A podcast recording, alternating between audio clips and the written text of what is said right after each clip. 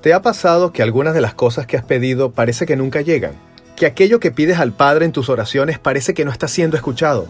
A veces parece que por más creyentes que seamos, nuestra fidelidad y confianza en Dios es pasada bajo la mesa y que no importa lo que pidamos en fe, parece que nada sucede y mucho menos se nos es concedido.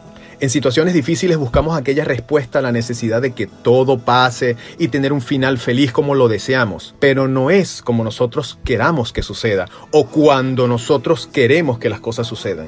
El Padre tiene su manera de hacer las cosas y los tiempos de su obra o sus milagros no se ajusta para nada a los tiempos que como humanos tenemos preconcebidos en nuestra percepción de la realidad. Esa realidad a la que me refiero no se compagina con la de Dios que es espiritual, no terrenal son dos cosas distintas. Para Dios, los tiempos no se miden como los conocemos nosotros, o sea, no se determinan los momentos en que sucederán las cosas en horas, días, meses, semanas, años, etc. Los momentos en los que se nos concede aquello que pedimos reúnen ciertas características que no son fáciles de entender por nuestra mente terrenal cada acción en nuestra vida como respuesta del Padre a una oración o a una petición se ve definida por la gloria y la honra para Él. Y no te estoy hablando de un Dios egocéntrico y egoísta para nada. El objetivo de Dios para con nosotros es la salvación de nuestras almas para la eternidad. Y es por ello que los acontecimientos en nuestras vidas deben seguir un plan perfecto del cual se desprende una enseñanza, un ejemplo, un impacto y un efecto transformador, no solo para nosotros, sino también para todos aquellos que nos rodean. De esa manera, su nombre, su palabra y su manifestación alcanzarán magnitudes inmensas con el fin último que es nuestra felicidad plena y la conversión de nuestro ser para así garantizarnos la vida eterna en su presencia.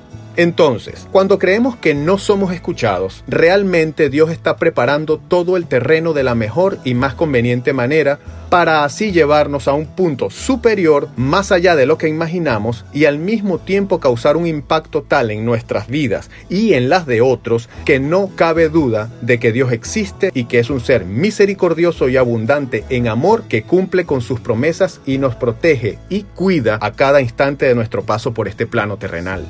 Dios nos quiere con Él y nos ama con la plenitud de esa palabra. Por eso debemos confiar, aunque parezca que no se nos escucha, aunque parezca que de momento hemos sido olvidados, aunque en tu corazón comience a aparecer la duda corrosiva, a pesar de ello, debemos confiar. Debemos confiar en que aquello que pedimos se nos dará, pero en abundancia y a un nivel muy superior. Así que estemos listos y preparados para disfrutar del milagro de Dios en nuestras vidas.